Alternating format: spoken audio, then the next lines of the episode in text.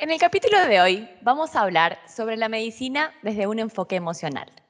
Y para ello tenemos de invitada a la doctora Josefina Terzaga.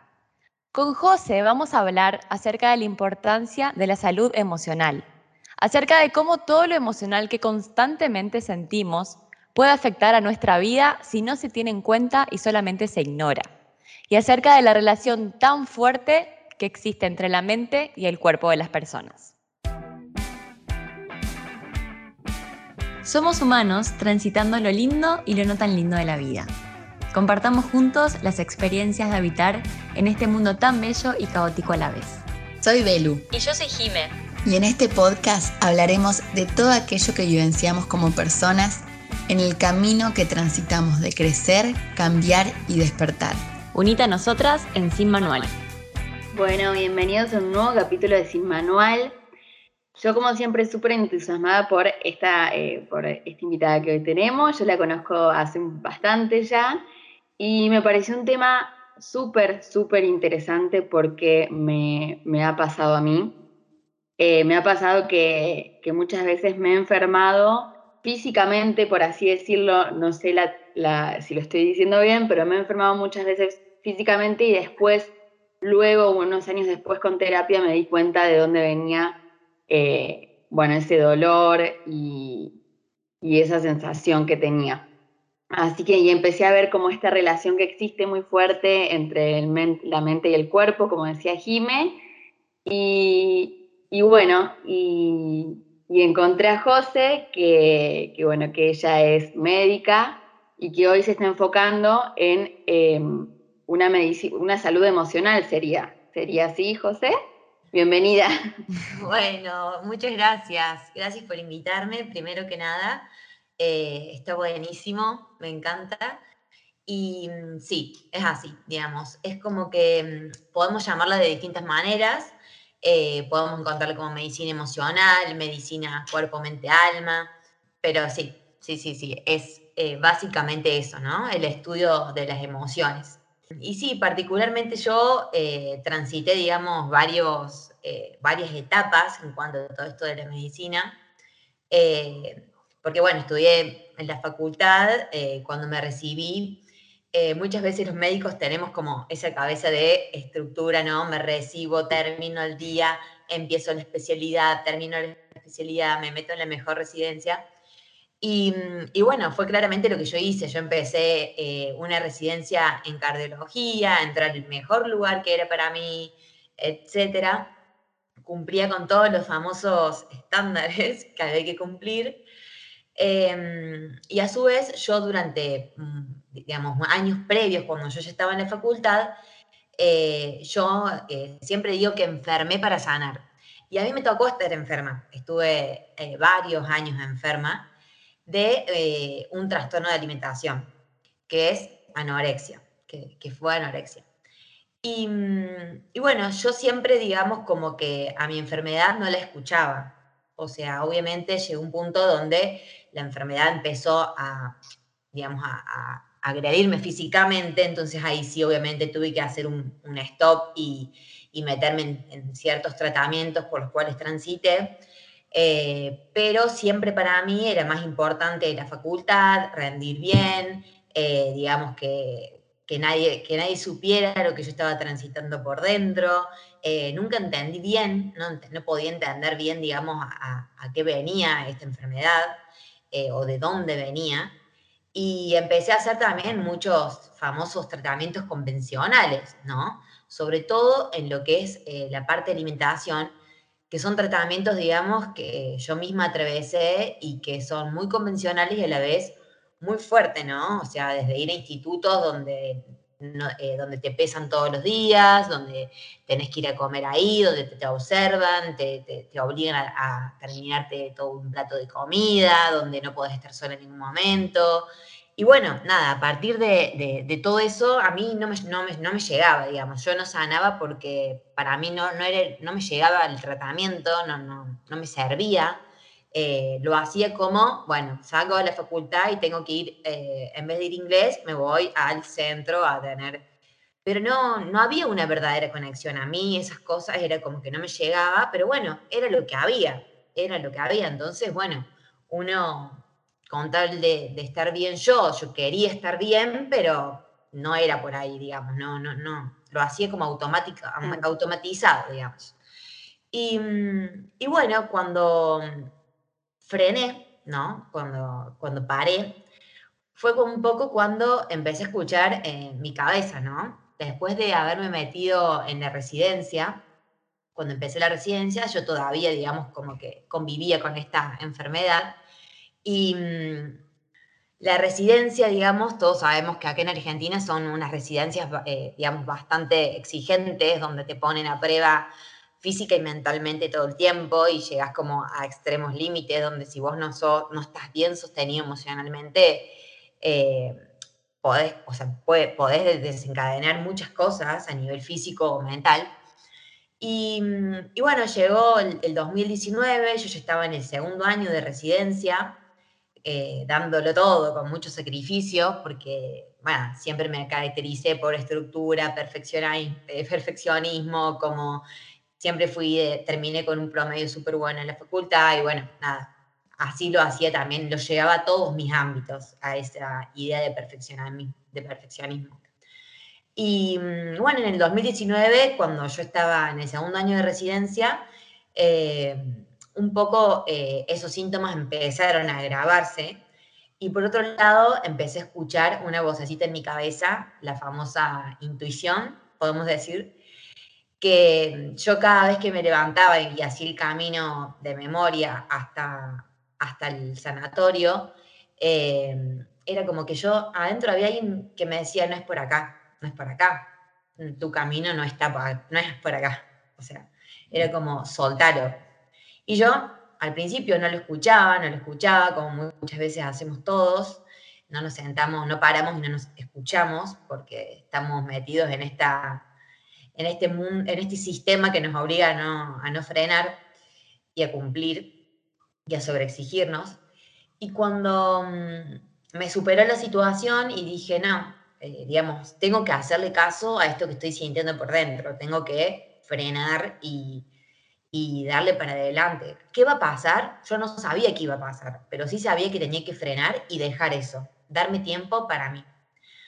Y bueno, fue una decisión súper difícil para mí, fue como mi primer, eh, mi primer quiebre de, una gran creencia limitante, que bueno, si quieren después vamos a charlar un poco, pero fue como romper, ¿no? Como, che, esto no es lo mío, no me importa si mis padres quieren esto para mí, si yo no quiero ser la mejor cardióloga, la mejor médica de Argentina, no, yo quiero sanar desde un lugar que realmente lo sienta. Y, y en ese momento la verdad fue que no sabía para dónde iba a llevarme todo esto, digamos. Yo dije, sé que por acá no, bueno, vamos a frenar y ver a dónde me lleva la vida, ¿no? Claro. Mucha incertidumbre, eh, fue un año y medio de, procesos fuertes, ¿no? Como empecé eh, mucha terapia, obviamente siempre seguí con mi trabajo eh, de, clínica, ¿no? que eso por suerte me, nada, me podía mantener mientras yo, digamos, estaba en esta búsqueda que eso es lo bueno, digamos, de, mi profesión por ahí, que quizás yo podía seguir trabajando mientras estaba en mi propia búsqueda y en, la búsqueda de mi propia medicina, ¿no? Y creo que ahí fue la primera vez que me prioricé en toda mi vida, ¿no?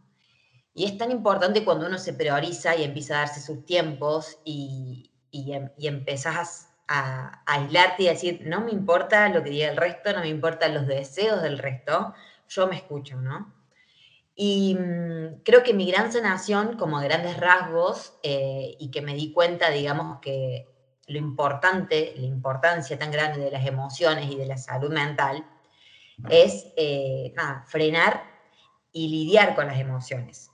Como ponerse a resolver ese propio, quizás, eh, esas propias palabras cruzadas que tenemos, digamos, de nuestro pasado, de nuestro presente, y que muchas veces eh, las evitamos, ¿no? Entonces, cuando yo me di cuenta que la parte emocional era lo que más tenía que sanar para poder sanar los síntomas, porque en mi caso, digamos, fue eh, la anorexia, digamos, ¿no? El rechazo a la comida. eh, que bueno, que es, y es mucho más, digamos, que, que, estar delgada, ¿no? La anorexia es un síntoma, ¿no? Como la depresión es un síntoma, como la ansiedad es un síntoma, como el ataque de pánico es un síntoma, en mi caso fue por el lado de la alimentación. Em, que bueno, nada, todo, eh, todo síntoma se puede biodecodificar, ¿no? Y, y, bueno, y en mi caso empecé a trabajar lo que tenía que, las emociones trabadas y bloqueos emocionales que tenía eh, sobre, digamos, que la comida eh, se relaciona, ¿no? Porque todo síntoma está biodecodificando alguna emoción a trabajar. Entonces yo empecé a darle mucha importancia a, ese a esas emociones o a esas experiencias traumáticas del pasado que nunca, que nunca había trabajado en profundidad, porque siempre me había metido a tratamientos básicos estándar donde, bueno, subí de peso, hace dieta, tenés que comer, eh, y, no, y no es por ahí, claramente no es por ahí. Desde mi experiencia, ¿no? Yo respeto mucho también todo lo convencional, eh, pero bueno, desde mi experiencia a mí me sirve otra cosa. Y cuando me di cuenta, digamos, que, que, que eso era lo que me había cambiado, lo que me había sanado, la importancia y que son cosas quizás tan simples que uno las puede incorporar en la vida, pero que no lo hacemos por no parar, por no frenar eh, o porque simplemente, lamentablemente, todavía estamos en, un año donde la salud mental de a poco va hablándose, pero sigue siendo un poco un tabú, ¿no? Como la salud mental. Una de mis grandes metas, digamos, en todo esto es eh, romper con ese tabú de la salud mental, que vos te puedas sentar y decir, eh, tengo depresión, nada, voy al psiquiatra, voy al psicólogo, ¿no? Pero todavía eso está como muy tiene una carga que, realmente no es así, para nada. Em, de a poco yo creo que vamos a ir cambiando, ¿no? Em, pero bueno, entonces, em, nada, fue ahí cuando dije, voy a empezar a formarme porque si esto a mí me ayudó, yo tengo que darlo a conocer. No puedo seguir por el mismo camino, digamos. No podía, no podía. Y, y bueno, yo quería también algo que no dejara la medicina eh, convencional tampoco de lado, porque sí me parece que hay en muchas veces uno necesita de la medicina convencional, eh, pero le, digamos como que la idea no es que podamos, que, podamos vivir en algún momento sin medicación, ¿no? Claro. Es como, digamos, tener, eh, empezar nosotros a adquirir nuestras propias herramientas para no depender de una pastilla, ¿sí? Entonces es como que es una medicina que, eh, nada, tiene mucho en cuerpo, mucho, mucha, mucho en cuenta, digamos, todo lo que es eh, la parte emocional, las vivencias pasadas, las creencias limitantes y sobre todo también la incorporación de hábitos, eh, más que nada para tenernos, ser presentes, ¿no? Como estar presente, estar en el aquí y ahora, como se que a veces, bueno, por ahí es muy, está muy de moda ahora, ¿no? El tema de yoga, meditación, aquí y ahora, concentración. Pero realmente a mí fue una de las grandes cosas que, me, me salvó y me sanó, ¿no? Y todo lo que es la aceptación radical, la aceptación del presente. Claro. Y es muy loco, y es muy loco eso que decías de, de la pastilla y eso, porque muchas veces he escuchado como, o lo he hecho yo, ¿no? Yo hablo siempre de mi experiencia porque no tengo tampoco conocimiento en medicina, entonces, pero yo muchas veces yo tenía como mucha placa, porque antes yo no hablaba directamente, no, no, no contaba nada. Entonces yo no me había agarrado todavía placas, pero sentía como una tensión ahí y yo me tomaba algo, pero ni siquiera llegaba a sentir el dolor ya eh, de la placa en sí, porque no esperaba, directamente tomaba y es muy loco que que si te pones a pensar es como que callamos ya tanto el cuerpo físico, los dolores físicos, como el dolor, viste, mental de estoy mal y por ahí, no sé, llegar al punto de chuparme, por ejemplo, ¿no? Para dar un ejemplo. Sí, es que claramente es así, digamos, todas las, eh, las emociones se van manifestando con distintos síntomas. Por ejemplo, como vos decís, en tu caso era una angina constante, placas todo el tiempo, eh, pero bueno, como justamente vos dijiste, o sea, eso se, relaciona muchísimo con todo lo que es eh, el chakra de la garganta, ¿no? El chakra de el no poder hablar, el guardarme todo para adentro. eh, que afecta sobre todo a lo que es el chakra de la garganta y el chakra solar. Como te puedo haber agarrado a vos en, tu síntoma en la garganta, eh, puede ser también que también se manifieste como mala digestión, falta de digestión o malestar, gastritis crónica, por todo lo, que no decimos y, no guardamos. ¿Sabes qué, José? A mí me encanta, desde que yo, desde que Belu me contó de vos, eh, me encantó desde un comienzo porque, bueno, yo me, yo me recibí de psicóloga hace seis, ocho, hace, ay, hace ocho meses, wow, hace ocho meses ya, wow. me recibí en diciembre. ¿Cómo pasa? ¿Cómo pasa el tiempo? Y, me encanta, me encanta ese enfoque que vos le das a la medicina, me encanta porque yo, bueno, si bien todavía no estoy ejerciendo, yo quiero a futuro cuando comience a ejercer, ejercerlo desde un punto de vista así, o sea, teniendo tan en cuenta las emociones y sabiendo que la mayoría, por no decir todas las cosas que nos pasan físicamente, tienen que ver con las emociones, con lo que callamos, con lo que nos duele, con lo que no decimos. Y el cuerpo está tan desesperado que habla a través de una forma física, ¿no? Pero es porque tenemos tantas cosas adentro que, obviamente, bueno, a veces cuesta decirlas, cuesta compartirlas, pero el cuerpo siempre termina hablando. Entonces, como que nada, me encanta que vos lo eh, tengas este enfoque en la medicina, porque me parece también como que es una esperanza, ¿no? De que, de que no todo, viste, va a ser manejado siempre desde lo convencional, sino que también podemos encontrar en vos una médica que tiene en cuenta las emociones, que me parece re importante. Y vos sabes que eh, comentando también un poco respecto a lo que dijo Belu, a mí me había pasado también hace... Yo empecé con una psicóloga hace siete años ya. Sí. ¿Y por qué empecé con ella? Porque yo tenía muchos dolores de cabeza, un montón de dolores de cabeza.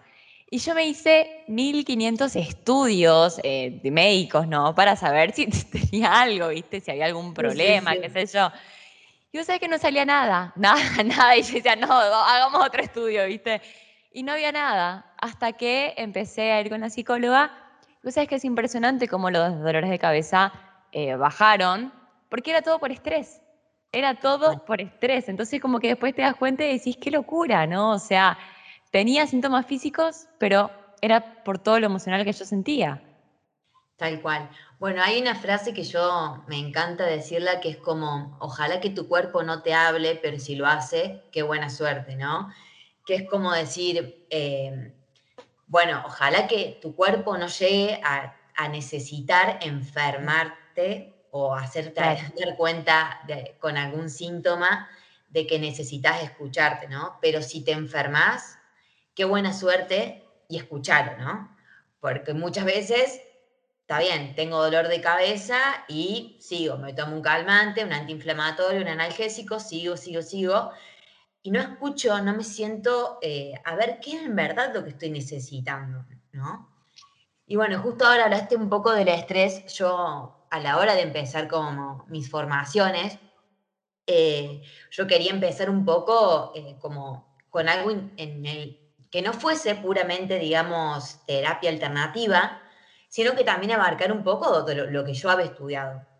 Y fue ahí cuando descubrí esta nueva especialidad, que es la medicina del estrés y psiconeuroinmunoendocrinología, que bueno, la verdad que es bastante reciente, eh, ni siquiera está incorporada como materia en la facultad. Creo que solamente en una facultad en Buenos Aires, recién ahora está puesta como materia dentro de la Facultad de ah. Medicina, que me parece buenísimo que a poco se empiece a incorporar. Pero bueno, yo no, no la estudié y, hay un montón de, de facultades que todavía no la dan. Y mm, cuando llegué a este tipo de medicina, a mí me cerraba por todas, por todas partes, porque era una medicina que eh, se la suele llamar también la ciencia de las emociones, ¿no? Es como, mm, está estudiado científicamente todo esto, que las emociones impactan en el organismo, ¿no? Está súper demostrado, súper demostrado. Por eso se sabe que, por ejemplo, hay mayor mortalidad eh, en pacientes que están eh, bajo estrés que mueran por un infarto. Eh, o, por ejemplo, es más común que aparezca un infarto en pacientes que después de un ataque de ira, por ejemplo. entonces, digamos, todos estos estudios científicos avalan el hecho de, digamos, de que claramente las emociones afectan a cada parte de nuestro cuerpo. Y, mm, digamos, básicamente, cuando hablamos por ahí de, estrés, hablamos también, ¿no? Del mal manejo de las emociones, ¿no? Es como una, una interconexión constante, ¿no? Porque si no sabemos manejar nuestras emociones, que a lo largo del día, ¿por cuántas emociones pasamos? Infinitas. Yo me puedo levantar allá arriba y después ponerme triste y enojarme y malhumorada. Y... Entonces, em, la mala gestión de emociones lleva a un estrés constante, ¿no? Que es como esta segunda pandemia que tenemos, ¿no? El estrés. Y sobre todo después de toda esta pandemia, creo que el estrés eh, y toda la, salud mental que se va a ver eh, reflejada en, quizás, ojalá que no, pero viste, con, a los niños que han estado casi dos años encerrados y, que dejan eh, secuelas si no se trabaja. Em, entonces, cuando me encontré con esta medicina que, estaba, digamos, que, demostraba científicamente y que a su vez los métodos eh, con los cuales se trabaja son métodos, eh, se trata primero obviamente de métodos no tan convencionales, la incorporación de hábitos, el mindfulness, la conciencia plena, em, pero nunca deja de lado la medicina convencional tampoco, porque obviamente hay pacientes que si el grado de estrés que tienen, más allá de que uno empiece de a poco a trabajar con el paciente para que incorpore ciertos hábitos eh, o, le enseñamos a eh, manejar cierto tipo de emociones, em, si el paciente en ese momento está con unos ataques de pánico increíble, un nivel de ansiedad incontrolable o, cualquier, otra o cualquier otro síntoma, una gastritis muy fuerte, obviamente que vamos a tener que medicarlo hasta, eh, hasta que el paciente vaya encontrando estas habilidades y a poco vaya a, dejar las medicaciones convencionales. Porque me parece que también mi enfoque con las partes de la medicación es como que nos ayudan a darnos un respiro mientras nosotros buscamos las verdaderas herramientas que necesitamos, ¿no? Entonces, está bien, aprovechemos la medicación, tomo la medicación, pero porque necesito que me dé un poco de paz para encontrar eh, y resolver todo lo otro. Claro. Entonces, me parece que eso es importante también, que, muchas veces eh, se deje claro, por ejemplo, o por ahí la forma en la que yo trabajo quizás, es que es eso, ¿no? Decir, y bueno, no, no, es, no, es que no te vamos a medicar si tenés una gastritis importantísima y... No, obviamente, vamos a medicarte, lo vamos a tratar, pero al mismo tiempo vamos a trabajar en lo más importante. Y vamos a ir viendo cómo, cómo vas evolucionando. Claro. Y José, te, pregunto, esto, em, la historia que vos contaste, tu historia de vida, ¿no? ¿Vos decís que fue lo que más influyó o lo que influyó al 100% para que vos quieras dedicarte a la medicina desde el enfoque emocional? O sea, ¿crees que si no hubieras pasado por eso, capaz no, no hubieras elegido ese camino? Sí, yo creo que sí. Yo creo que sí porque, como digo, o sea, es como que a mí eh, mi propia enfermedad me llevó a, mi propia búsqueda, ¿no? Como eh, el sentarme eh, con la enfermedad, el sentarme con, a ver, no con la enfermedad, vamos a decir, con todas esas, con todos esos síntomas que mi cuerpo y mi mente me estaban manifestando que tenía que, resolver, fue lo que a mí me hizo cambiar, digamos, como estos últimos dos años, em, llegar a la parte del autoconocimiento, mejor dicho, ¿no? Es como que, digamos, el, escucharte, el priorizarme, cuando, cuando una enferma se tiene que priorizar, ¿no?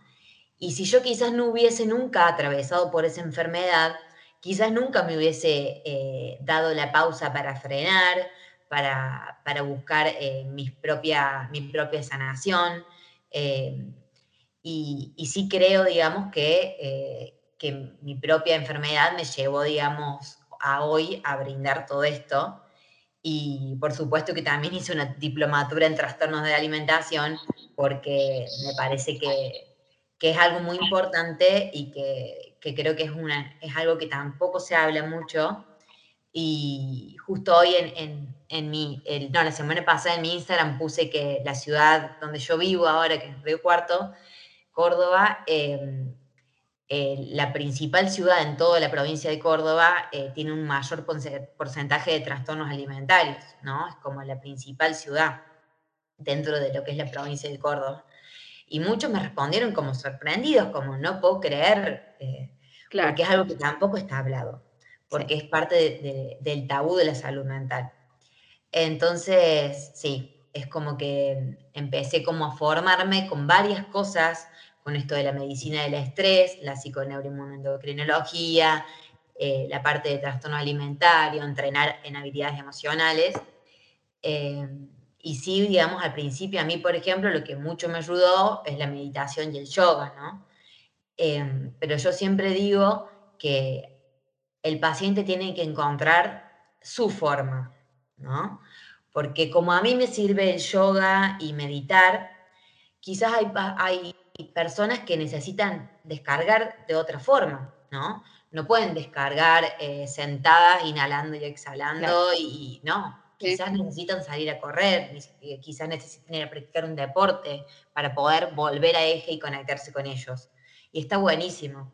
Entonces es como esa búsqueda, pero si uno no, no frena, ¿no? Si uno no frena, nunca vas a poder conocerte y escuchar, y escucharte, digamos porque bueno, desde que nacemos nos ponen todas esas capitas, ¿no? Nos mm, ponen el, tal cual. debes tal cosa, eh, tenés que cumplir, tenés que ser perfecta, tenés, ¿no? Entonces, y no tenés tiempo para el dolor tampoco, o sea, no hay tiempo. No. No, hay tiempo para sentirte mal, no hay tiempo para... Por eso también yo creo que, que analgésico, porque es como, no tengo tiempo de que me duele la garganta y estar haciendo reposo, entonces... Algo eh, rápido, y claro, como que ya está. Para poder seguir. Sí. Sí, sí. Pero a mí me, a mí lo que me, me, pasó muy, y también cómo se oculta, ¿no? Porque a mí me pasó mucho de que yo cuando volví de un viaje que estuve re mal, que ahí fue cuando arranqué terapia, en realidad yo nunca, esto, yo nunca lo conté, ni lo cuento mucho, pero yo como que, bueno, yo vomitaba en ese momento. Y era como algo muy, muy emocional. Y arranqué terapia y, y realmente, automático, o sea, una terapia media no convencional, yo había venido de, de, otras terapias que para mí no, no eran, pero para mí, yo siempre digo. Y automáticamente como que dejé, fue como empecé a, a volver mucho al paz, o sea, a mi historia familiar, a, mi, a cosas que me sucedieron a mí, y automáticamente fue un cambio muy, muy grande, pero es muy loco porque yo nunca me había animado a contar porque siento que está muy cosificado el, no. sé. Sí, sí, sí, está como, es como, como les dije, o sea, es como un tabú, ¿no? Y hoy en día eh, eh, está todo esto, viste, hablando un poco de la alimentación, el cuerpo, el amor propio, es como que hay veces que nos vamos, digamos, al extremo donde entramos a Instagram y bueno, amate, amate, amate como sos, ¿no? Como em, tenés que comer sano, eh, porque eso es lo que te va a hacer bien. Em, y a veces todas esas cosas nos terminan enfermando más, ¿no? Porque, a ver, cuando hablamos de amor propio y de autoconocimiento, que creo que en mi caso es como una de las principales bases de, que, yo utilizo ¿no? en todo lo que es mi, eh, mi, mis tratamientos, es como, a ver, la, la, parte de aceptar, ¿no? Aceptar y poder hablarlo, como vos, Belu, decís. O sea, el aceptar, sí, estoy transitando por esto, esta es mi realidad, lo puedo contar, ¿sí? Y eso no, que no, eh, ya ahí empezaste a sanar, digamos, con el simple hecho de darte el espacio, darte el lugar a sentir eso. Em, pero bueno, es como que de, chicos no estamos educados emocionalmente, ¿no? Y a eso, eso es lo, la falta tan grande que, le, que, todavía hay algunos países que ya lo han implementado, pero la educación emocional en las escuelas, ¿no? Es terrible, digamos, cómo nos pueden ahorrar tantas cosas. Ay, sí. tantas cosas que uno transita por la vida si me hubiese enseñado tantas cosas en el colegio, eh, en vez de tanta historia y matemática y, cosas que hoy en día con una computadora las haces en Todos los lunes yo tocaba la flauta, ¿entendés? En la clase de Dejate de jorobar, ¿entendés? Claro, claro, o sea, ¿por qué? Dame algo más, eh, eh, dame algo que me sirva más para afrontar la vida, dame herramientas para salir del colegio y, y poder arreglármela yo sola, ¿no? Tal cual. Eh, y, bueno, y un poco esto es como, yo también, además del yoga y la meditación, también acudí a terapias no convencionales, como la biodecodificación, que es también un poco lo que yo me estoy formando, ¿no? Y además biodecodificación, he hecho apertura de registros akáshicos, eh, nunca, o sea, no, no hice terapia convencional, sino cuando empecé a hacer coaching ontológico o counseling, como también se suele decir. Em, y bueno, todas esas cosas fueron las que yo empecé a invertir mi tiempo en mí, en mí. Era, yo quiero sanar. Entonces le pongo, me priorizo, o sea, nunca me priorizaba, ¿no? Uno siempre se deja para el último. Que esté todo el resto bien y después yo, ¿no? Y no es así, no es así. Ni siendo, bueno, no sé, bueno, bueno, vos ahora vas a ser mamá, pero eh, ni siendo por ahí, eh, qué yo, capaz que siendo padres, pero nunca hay que dejarnos de lado, ¿no? Como nunca. Es como que si nos dejamos de lado, si, si no nos escuchamos, por más que tengamos un montón de tareas a cargo, eh, si no conectamos en ningún momento con nosotras o nosotros, em, es como que, nos vamos a perder. Y bueno, y al enseñarnos tanto desde chicos que la, eh, estar eh, triste estaba mal, que estar enojado estaba mal, aprendimos a evitar esas emociones, cuando en realidad las emociones no se, hoy en día se sabe que no son positivas ni negativas. Ya hay un nuevo enfoque que las toma como placenteras y displacenteras. Porque toda emoción es importante. Porque las emociones negativas, si nosotros las escuchamos, en vez de taparlas con cualquier cosa, con drogas, con comida, con más trabajo y más trabajo, más trabajo, con lo que cada persona lo tape, em, las emociones negativas también vienen a decirnos algo, ¿no? como las emociones positivas eh, tienen ese rol de, secretarnos tantas cosas eh, por dentro que nos hacen sentir también, las emociones negativas también están para cuidarnos. Entonces, el saber escucharlas es importantísimo, porque también ahí eso es parte del autoconocimiento. Digamos, a ver, ¿qué es lo que a mí me hace mal? ¿Qué es lo que a mí no me gusta? ¿Qué es lo que yo no estoy capacitada para hacer? a ver este ritmo de vida, ¿es para mí? No, necesito ir más despacio. Bueno, o sea, el sentarnos a, con nuestros miedos y a que ellos nos ayuden a, descubrirnos, ¿no? A, decirnos, che, vos sos esto, ¿no? no Sacate todas esas capas, ¿no? Un poco, no sé si decirlo autoconocimiento, sino por ahí como más em, llegar al fondo de todos esos disfraces que nos hemos puesto desde niños, ¿no?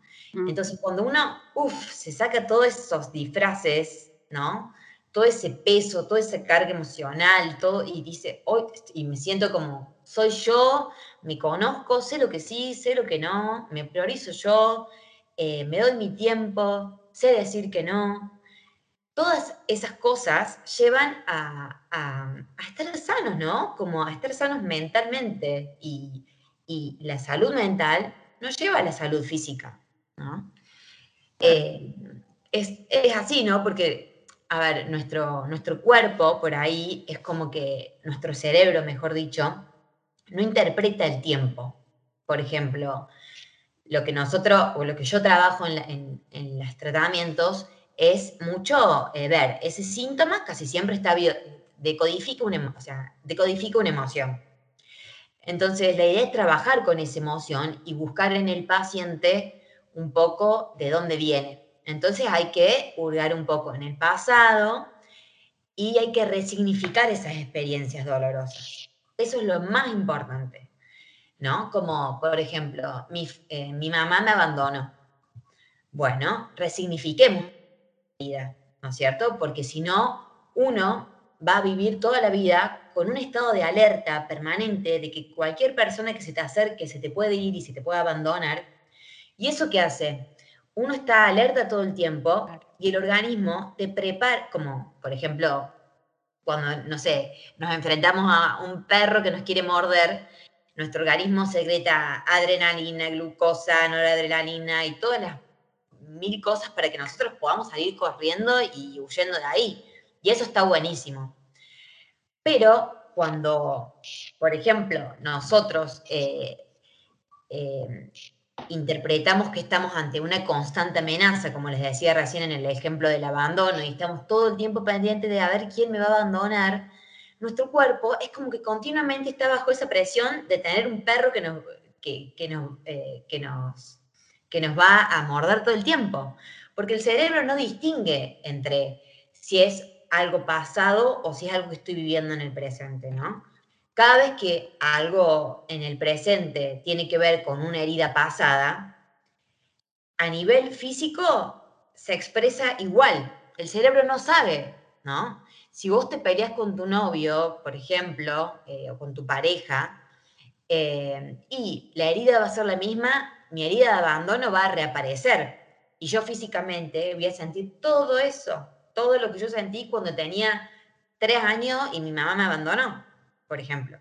El cerebro o el inconsciente no entiende de tiempos, no, entiende, no entiende. Entonces, cada herida que se va recordando a lo largo de nuestra vida se, digamos, se manifiesta de la misma forma de que la vivimos en, su momento, ¿no? Y, bueno, es ahí donde se van dando las creencias limitantes también. Claro. Eh, la creencia limitante de toda persona que me quiere en algún momento se va a ir y me va a abandonar y me va a dejar sola. Y ahí como se van construyendo los, los lentes en los que vamos viendo la vida, la forma en que cada persona interpreta los hechos. Yo pienso, ¿no? Como que qué importante, o sea, como que qué importante y a la vez qué difícil encarar lo que nos duele.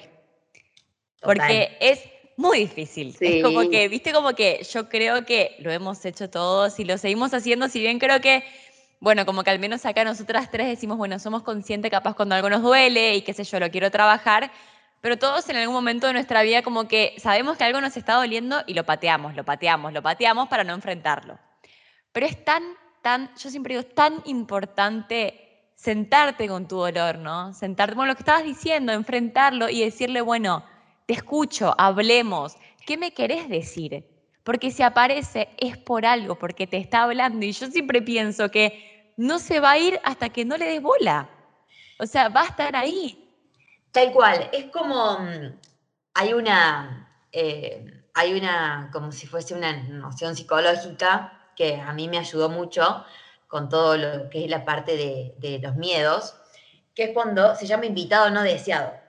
Por ejemplo, cuando eh, no sé si vos, Jime, con la parte de psicología lo pero cuando, por ejemplo, nosotros eh, vamos a una fiesta, eh, tenemos una fiesta y de repente tenemos, viene alguien a la fiesta, alguien que nos cae mal, ¿no? Alguien que genera en nosotros muchas cosas, sentimientos feos porque, o porque nos hizo algo o simplemente le tenemos rechazo a esa persona. Tenemos tres posibilidades, ¿no? Primero, le echamos y le decimos que no pase y le cerramos la puerta y que no entre, pero la persona va a estar ahí esperando que en algún momento le abras. Va a querer entrar, claro. Claro.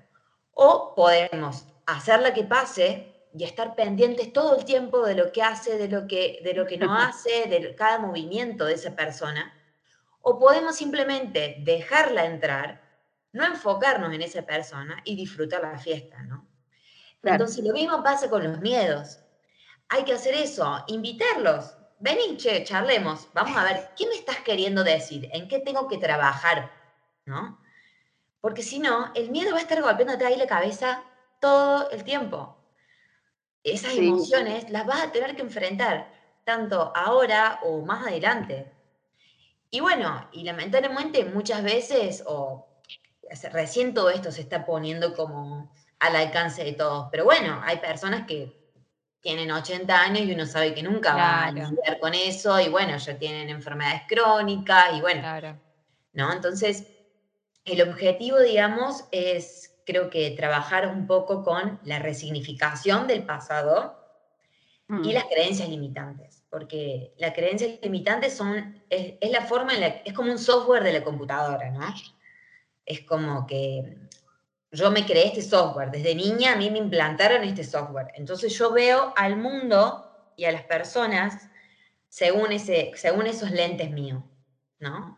O muchas veces desde chicos nosotros, eh, digamos, como que creemos que, por ejemplo, mi mamá no estaba nunca en mi casa. Y nosotros se nos creó, de chica mi mamá no estaba nunca en mi casa.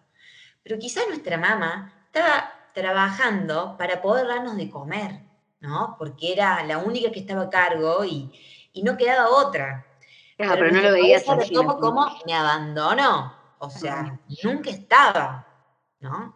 Entonces eso es resignificar las heridas del pasado. Che, no, trabaja eso, no te abandonó, hizo lo que pudo, todos hacemos lo que podemos con nuestra realidad, ¿no? Entonces ahí nuestro cerebro, llegamos al inconsciente y ya se empieza a destrabar esa herida de abandono o esa herida de soledad.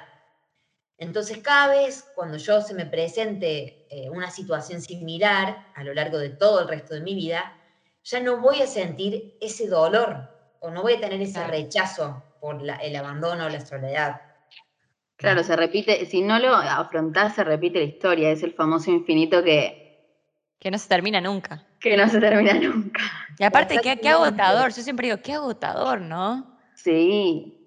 Es agotador, es agotador todo el tiempo eh, lidiar y, digamos, claramente eh, la, emoción, los miedos, se te van a enfrentar y las situaciones de alguna u otra forma eh, se te van a presentar al frente y te vas a tener que hacer cargo, ¿no?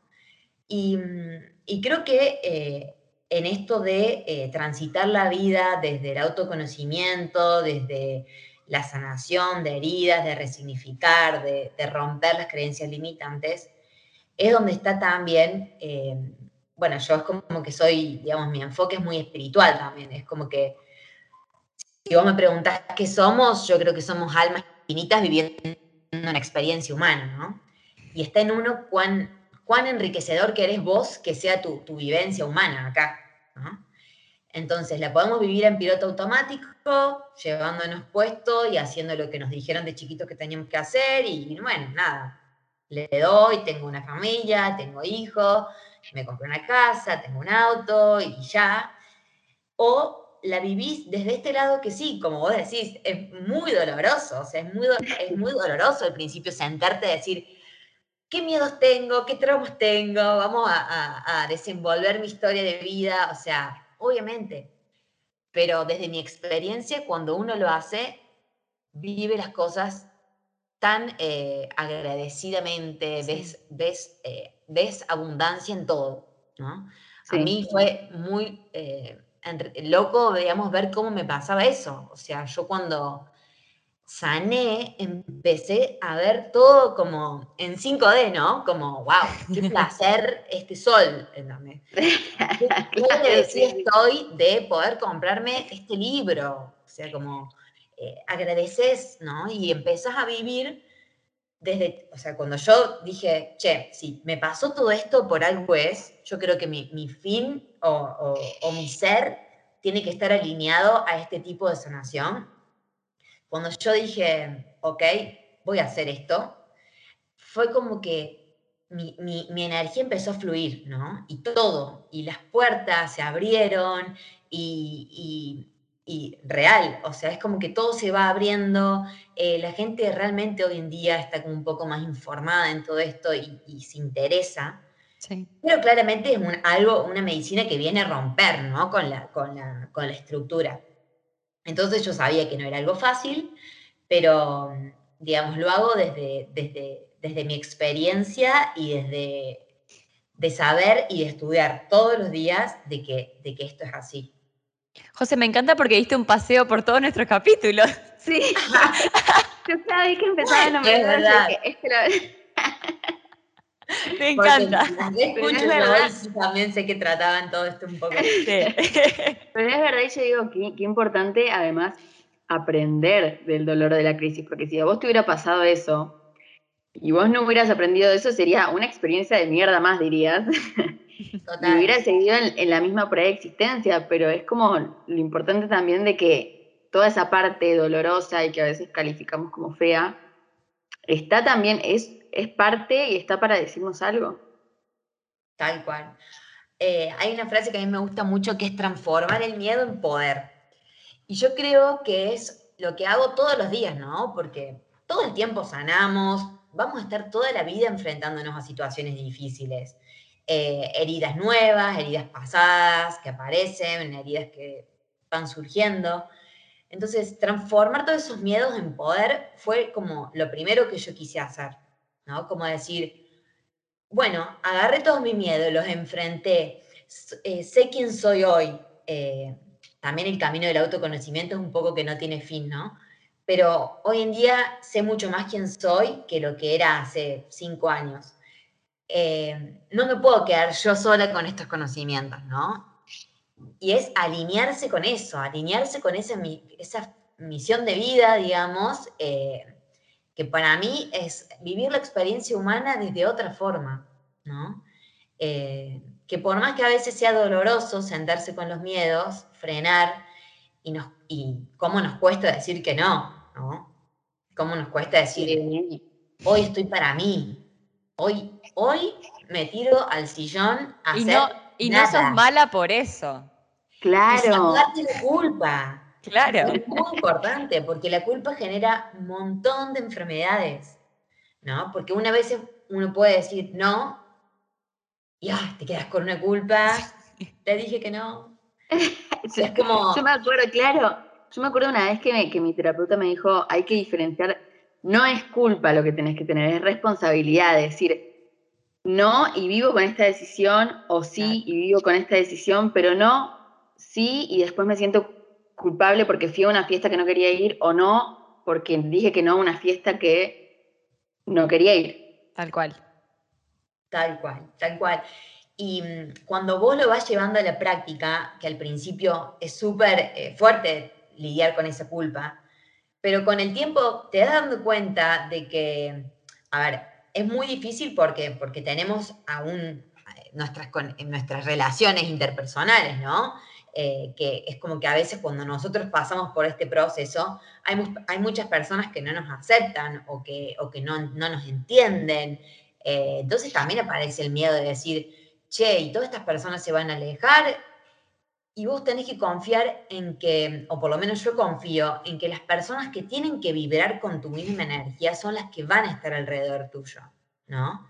Sí. Y las personas que se van perdiendo en el camino son personas que vinieron a, darte una pequeña lección, pero que ya no vibraban igual que vos. Tal cual. ¿No? Y, cuando vos te vas poniendo como prioridad y vas venciendo miedos y, y vas diciendo que no y vas dejando de lado la culpa y haces lo que tenés ganas, porque hacer lo que uno tiene ganas es algo tan saludable, y vas venciendo esa culpa y vas viendo todos los resultados que empiezan a aparecer a nivel mental y físico, es como, es un camino de ida, ¿no? Es como, ya está, no me vuelvo a poner en un segundo lugar nunca más.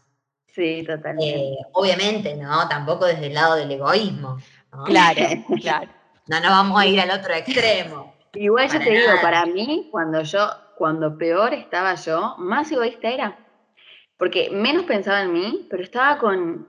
No, tenía ni siquiera tiempo para pensar en los demás porque estaba como, no sé, en una mm, perdida. Entonces, también pensar en vos es como que te, yo creo que te lleva un camino para, para tener relaciones sanas, para para, sí, eso, para tener vínculos sanos. Y también hay un, yo creo que hay un camino que cuando vos a veces, a mí me pasó, por ejemplo, de decir no y de saber que ciertas personas ya no formaban parte de mi vida, hay un momento que por ahí me sentí muy sola y dije, ay no, pero le vuelvo a hablar o vuelvo, pero confié y con el tiempo vino otras personas, pero bueno, en el proceso por ahí se siente a veces un poco, o lo sentí un poco solitario por ahí al principio.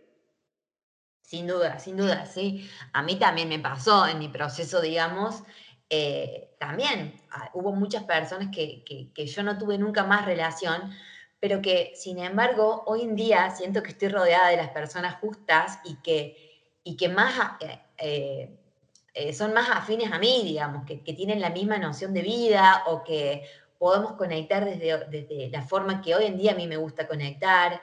Y entonces eso también, confiar en que si hay que soltar ciertos vínculos que por ahí son medios tóxicos, ¿no? Em, está bien, está bien y confiar, ¿no? Es como que eh, la, la confianza en uno mismo y el confiar en que las cosas pasan por algo, por más que sea una frase, una frase tan cliché. Es real. Es real, es real, porque sí, hoy, se, hoy me separé, se me fue esta pareja de mi vida, pero a la larga vos te das cuenta, ah, claro, pero yo tenía que conocer a esta persona. Claro. Tal cual.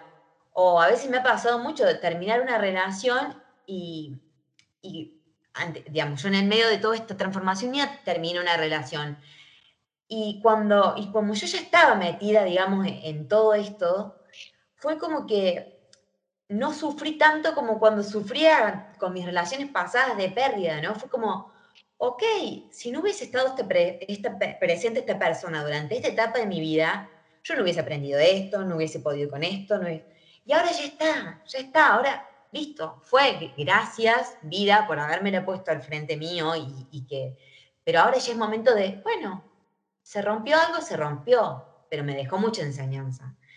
Entonces, como eso, aprender a resignificar cada situación que vivimos en la vida, es como que mm, ir actualizando el software que yo les digo de las creencias limitantes continuamente, ¿no?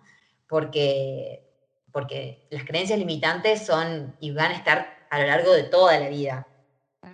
Como que sí, uno puede ir desenredándolas de a poco, pero bueno, van a aparecer ahí siempre como Desenredaste una y se enredó otra, ¿viste? Claro, no termina nunca.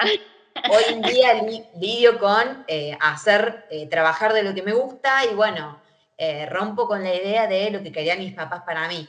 Pero bueno, cuando sea mamá, voy a querer ser una mamá perfecta y voy a tener que luchar con esa creencia de que tenemos que ser madres perfectas, ¿entendés? Como son creencias que tac, tac, tac van a ir apareciendo y, pero creo que todo, en todo está la base el autoconocimiento y el amor propio. Y no hablo de amor propio como, de nuevo, así como aparece en las redes sociales, em, sino como el eh, respetarnos, el respeto a uno mismo. Porque al fin, nuestro cuerpo es el que nos permite hacer absolutamente todo. Y sí, quizás cuando uno se mira al espejo hay cosas de uno que no, nunca te va a gustar todo, todo tu cuerpo, o sea, es como, viste eso de amate como sos, y bueno, no, capaz que no, o sea, capaz que nunca llegas a decir, ay, qué hermosa que soy, me amo, ¿entendés? Y no, pero por lo menos saber decir, che, hay cosas que no me gustan de mí, de mi cuerpo, de mi personalidad, pero la verdad es que hago tantas cosas, este cuerpo me lleva a hacer tantas cosas, o eh, estos pensamientos me llevan a hacer tantas otras, que yo me tengo que querer así. Entonces es como, es una paz mental que, si uno le dedica y le empieza a dedicar tiempo, realmente, realmente eh, uno empieza a sanar físicamente. Porque, por ejemplo, la medicina convencional lo que hace es ir a tratar directamente el síntoma. Y nosotros lo que hacemos en la medicina emocional o medicina cuerpo, mente y alma es tratar la primera emoción que desencadenó esa creencia limitante. ¿no? Vamos bien a la raíz. Entonces, por un lado, o sea, en la medicina convencional solamente se trata el síntoma. Pongamos, por ejemplo, gastritis. Listo. O Omeprazol, evita ciertos alimentos y suerte con eso.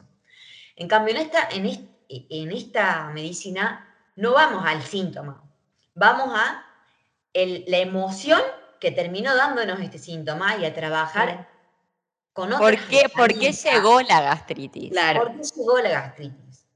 Ay, soy fan. Por,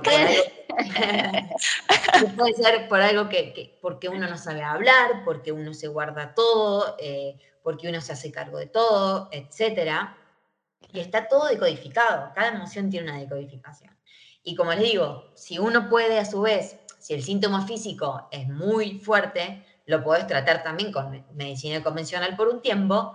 Y también a mí me gusta muchísimo, eh, porque a mí también me sirvió, es utilizar toda esta parte nueva eh, de la medicina, no, digamos, de la medicación por ahí no tan eh, tradicional como ser, no sé, hierbas, infusiones, eh, ejercicio físico, una alimentación equilibrada, ¿no? Em, porque tampoco yo, no me gusta esa idea de, bueno, tenés que ser sana al 100%, tenés que comer eh, verduras y frutas. No. Claro. No. Parte de tu salud es, hacer lo que sentís que está bien. Entonces es como a veces me quiero clavar una hamburguesa. Y si yo ¡Clávate la hamburguesa! Y mi cuerpo siente que está bien, es como que yo siento que eso también es parte de la salud, de, de mi salud. Es que, como te digo, o sea, es todo de, parte de lo mismo, del respetarte y del conocerte y de saber qué querés, qué te gusta, qué no. O sea, es como. Eh, entonces, como, bueno, justo ahora de la comida, es como eso, ¿no? Eh, y más sobre todo, yo que también me llevar un poco toda esta parte de trastornos alimentarios, es aprender a que la comida también influye mucho en las emociones, digamos, ¿no? Eh, digamos, la, comida despierta emociones en nosotros constantemente. Entonces, hay días que sí vamos a tener más hambre porque estamos más ansiosos y bueno, respetar esa ansiedad, ¿no?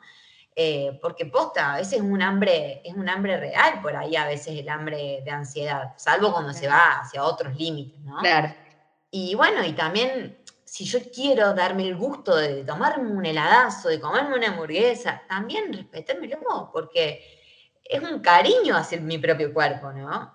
No es que lo estoy destrozando, llenándolo de químicos, no. Obviamente yo tengo, por ejemplo, en mi caso, tengo una gran alimentación saludable, pero tengo un 20 y un 30% y me doy todos los placeres que, se me aparecen todos los días y me los doy. Ah, yo también con orgullo lo digo. con orgullo. con orgullo. Así que, bueno, bueno, José, para ir cerrando, entonces, eh, bueno, la verdad que, la charla a mí me, me playó. me playó mal, me encantó. Y, y bueno, y también contar que, no sé si querés compartir que, vos estás haciendo sesiones, contarnos un poco de esa parte para ir finalizando. Sí, yo, bueno, ahora estoy, eh, tengo mi Instagram, que es eh, doctora, abreviado Terzaga, em, y bueno, estoy haciendo atención online, hago consultas online, y también, bueno, eh, yo vivo en Recuerdo, así que también estoy haciendo consultas presenciales eh, y bueno, también en un tiempo vamos a, hacer algunos talleres eh, de meditación, autoconocimiento eh, y retiros, digamos, a las sierras. Así que creo que va a estar bueno. Y Ay, puedo, ir, viajo, viajo. Yo viajo. Están más invitadas, sí, sí, sí, sí. Así que es como poner en palabras un poco y poner el cuerpo en todo esto. Sí. Bueno, José, gracias por tu tiempo, por todo y decirte que realmente me, me encantó. Yo te digo, soy fan, estoy así como chocha. y, y nada, y también sabes que eh, aplaudirte por haberte escuchado. De verdad, porque, porque de verdad, viste que a veces no, de verdad no nos escuchamos y, y, te escuchaste y gracias a que vos te escuchaste, vos también pudiste sanar y vos también podés hacer que otras personas puedan sanar a través de eso y eso es re importante. Así que nada, agradecerte por tu tiempo y, y nada, me encanta. Gracias, gracias. Y sí, ojalá que, esto, nada, cada vez sea más, más grande. Tal cual. Que bueno, gracias, me encantó y bueno, gracias por el espacio. Bueno, adiós. Y saben que si les gusta mm, nuestro podcast y nuestros capítulos, nos pueden seguir en arroba sin punto manual en Instagram. Adiós.